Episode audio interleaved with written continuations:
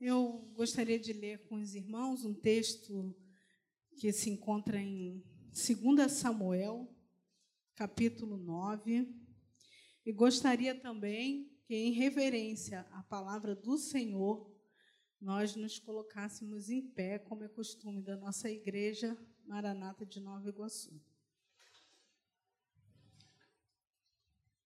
2 Samuel 9, a partir do versículo 1. Diz assim a palavra do Senhor. E disse Davi: Há ainda alguém que ficasse da casa de Saul para que lhe faça bem por amor de Jonatas? E havia um servo na casa de Saul, cujo nome era Ziba, e o chamaram que viesse a Davi. E disse-lhe o rei: És tu Ziba?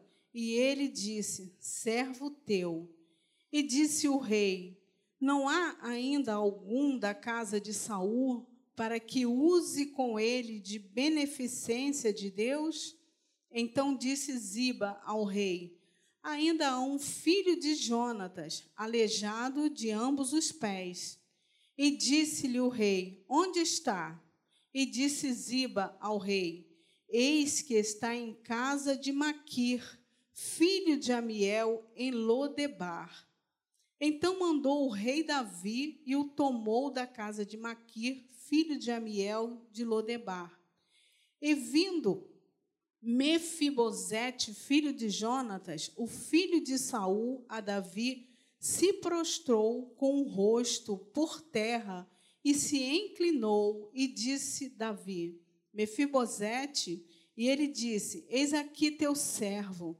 Ele disse Davi: Não temais, porque de certo usarei com, com usarei contigo de beneficência por amor de Jonatas, teu pai, e te restituirei todas as terras de Saul, teu pai, e tu de contínuo comerás pão à minha mesa. Até aqui, meus irmãos. Senhor, louvado seja o teu nome, Jesus. Senhor, eis aqui a tua palavra. Senhor, a tua palavra fala conosco de de, por si só, Senhor. Mas eu venho te pedir em nome de Jesus, como já foi orado pelo teu filho, que o teu Espírito Santo venha abrir a tua palavra aos nossos corações. Senhor, fala aos corações dos teus filhos nesta noite. É o que eu te peço em nome de Jesus. Amém. Amém, meus irmãos. Podemos nos assentar. Esse texto da palavra de Deus é um texto que enche meu coração. Enche meu coração de alegria. Já tem um tempo que ele está falando comigo, né? E eu achei muito interessante alguns trechos eu queria dividir com os irmãos. Bom, primeiro no aqui essa passagem, né, quando Davi manda chamar um servo de Saul e perguntar se ainda havia alguém da casa de Saul. E o servo veio e falou que, que havia sim um filho, um filho de Jonatas ainda. É, a gente vai ler mais um pouquinho atrás, a gente vê que Davi fez uma aliança com Jonathan. Lá em 1 Samuel 18, de 1 a 6, é, no, no versículo 3 diz assim: E Jonatas e Davi fizeram aliança, porque Jonatas amava como a sua própria alma. Jonatas era amigo de Davi, e essa amizade veio logo depois daquela batalha, daquela luta que Davi teve com Golias.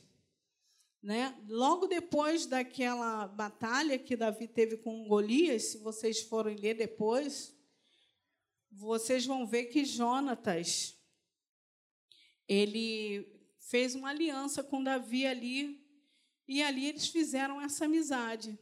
E o que me chama muita atenção nesse texto, irmãos, é o amor, né? E aí, eu, eu, lendo essa mensagem, eu lembrei que Davi era um homem segundo o coração de Deus.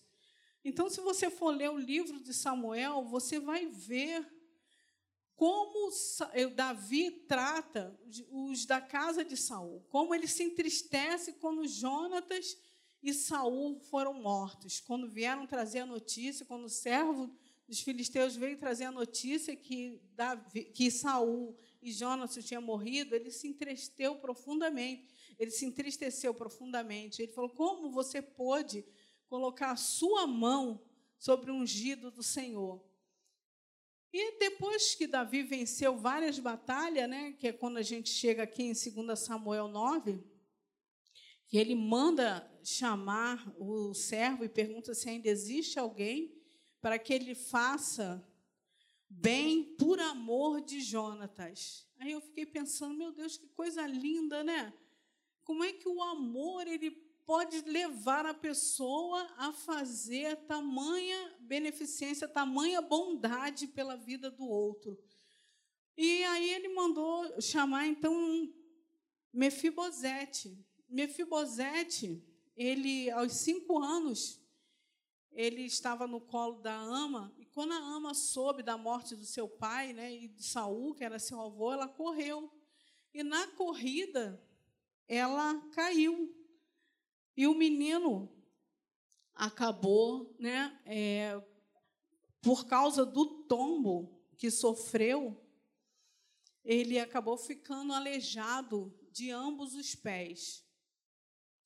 Então ficou Mefibosete, um menino, filho de Jonatas, neto do rei Saul, aleijado de ambos os pés, e foi morar numa cidade chamada Lodebar. Eu não quero entrar em detalhe né, no significado da, da, da cidade, nem no significado do nome dele, porque eu fui estudar e existem várias teorias, enfim, eu não quero me ater a isso. O que me chama a atenção, irmãos, é o amor é como o amor é capaz de transformar situações. Como o amor, como a amizade, né? como o amor pode mudar situações e circunstâncias.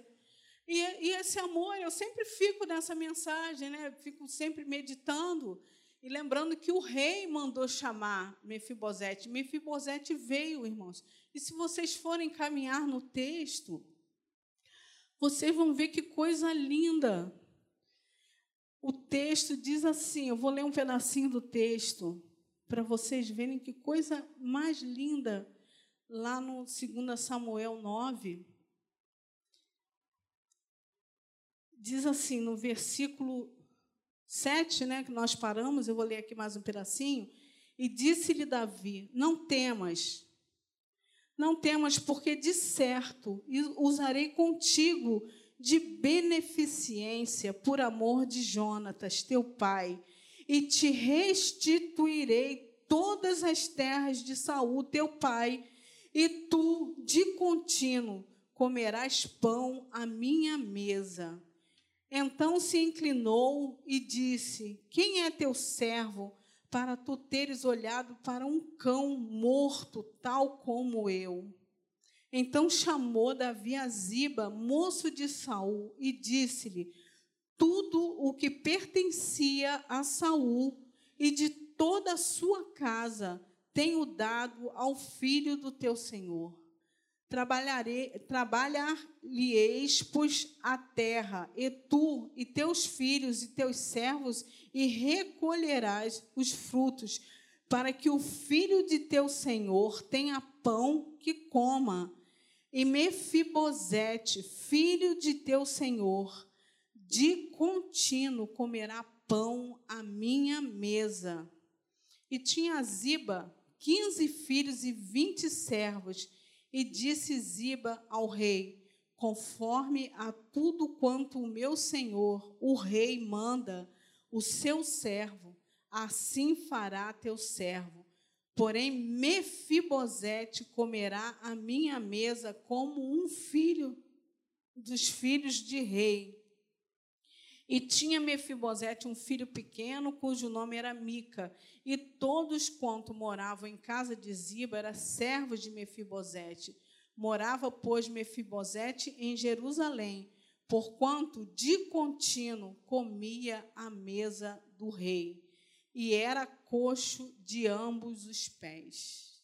Irmãos, agora a gente pode pensar um pouquinho. Um menino que aos cinco anos perdeu o pai, perdeu o seu avô, Saul, caiu do colo da sua ama, ficou coxo, né? ficou com uma deficiência em ambos os pés, foi morar numa terra longínqua, né? uma terra longe. Uns dizem que era um deserto, outros dizem que não. Enfim, foi morar numa uma terra longe e perdeu toda a sua esperança, todas as suas expectativas tudo que era dele, né, a sua herança, o seu reinado, tudo se perdeu, irmãos.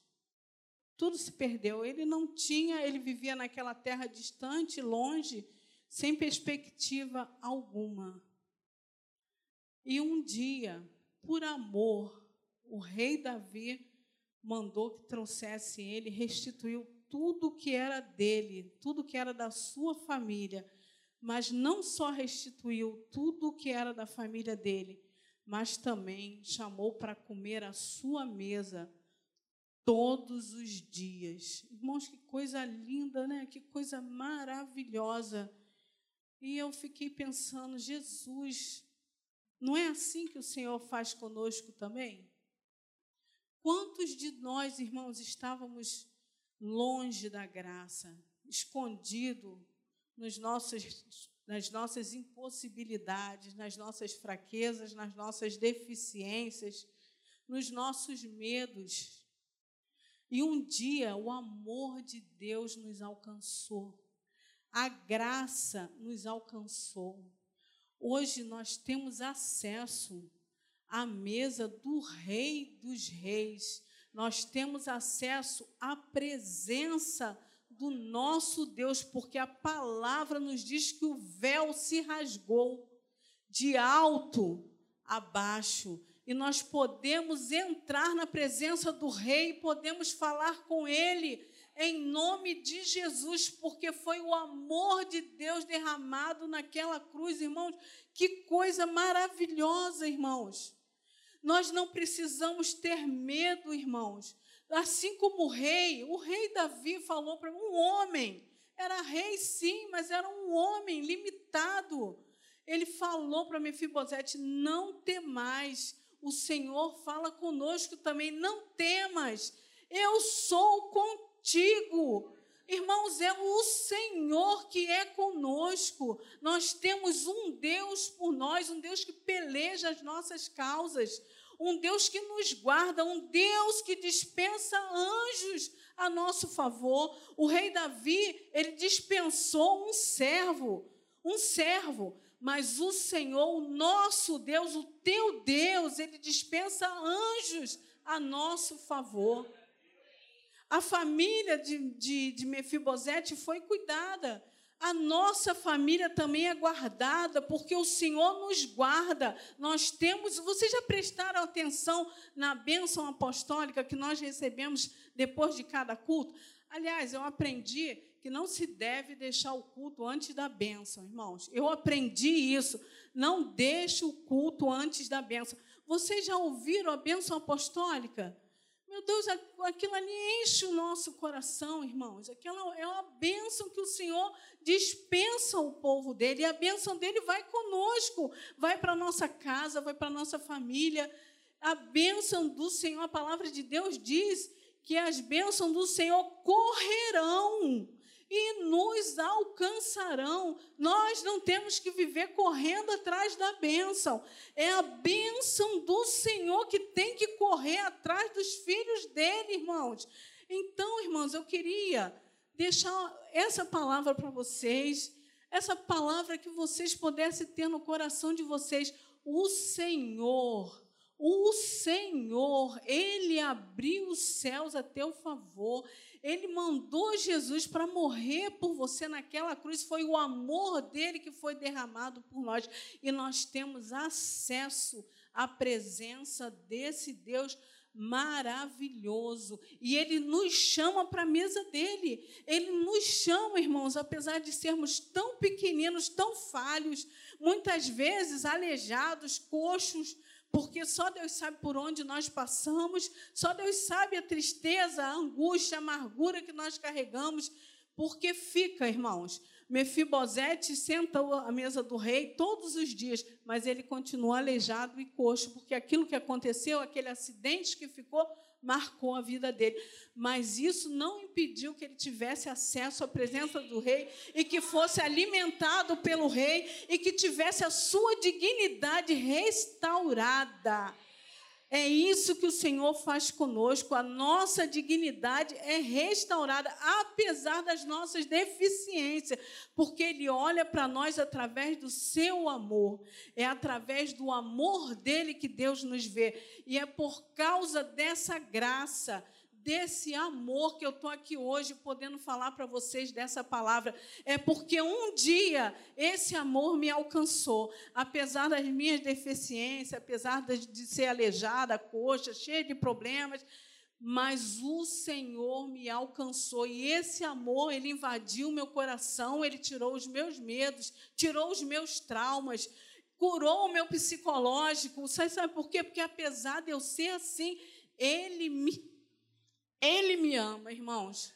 Ele me ama e esse amor, ele gera paz.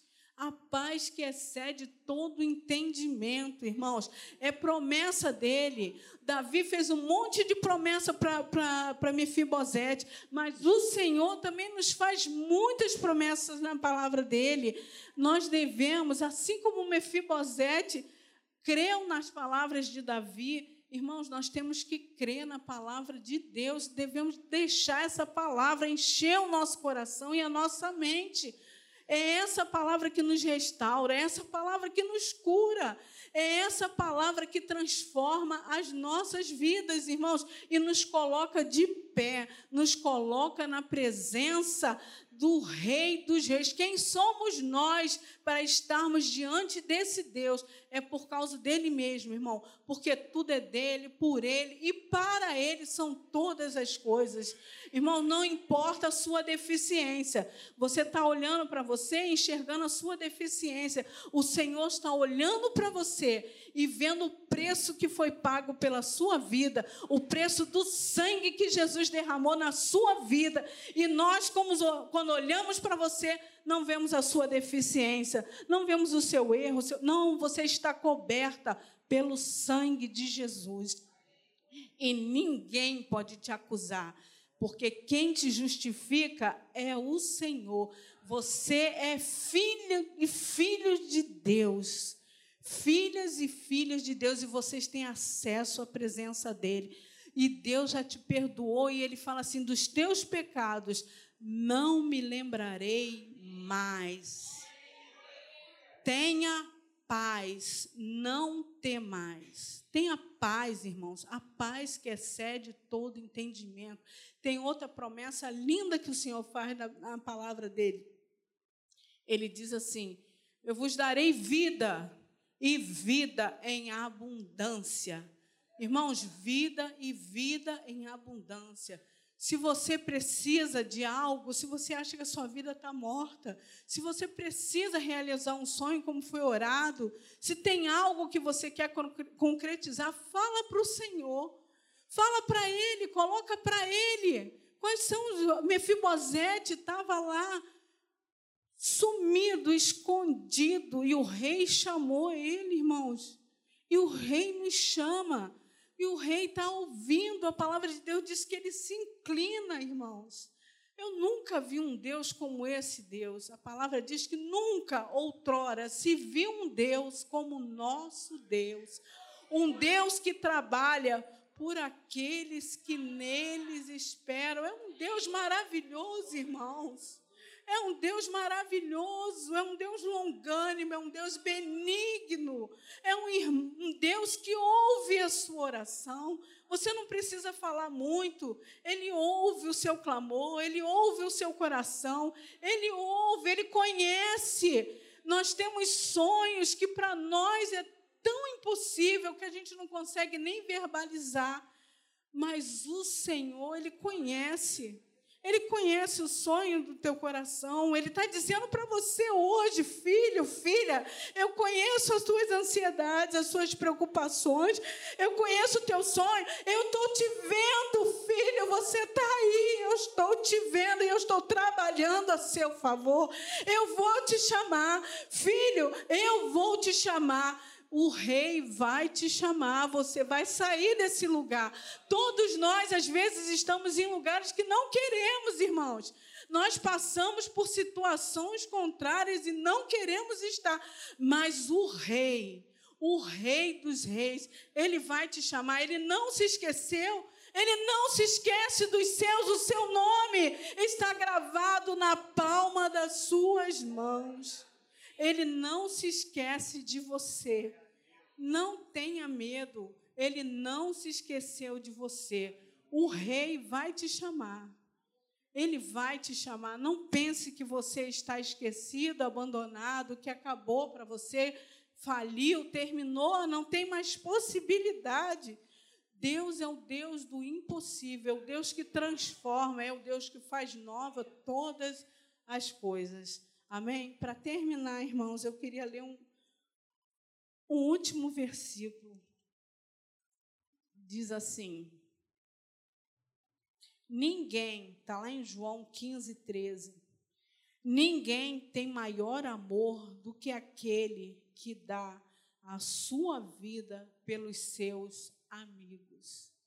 Jesus falou que não ia mais nos chamar de servos, mas de amigos.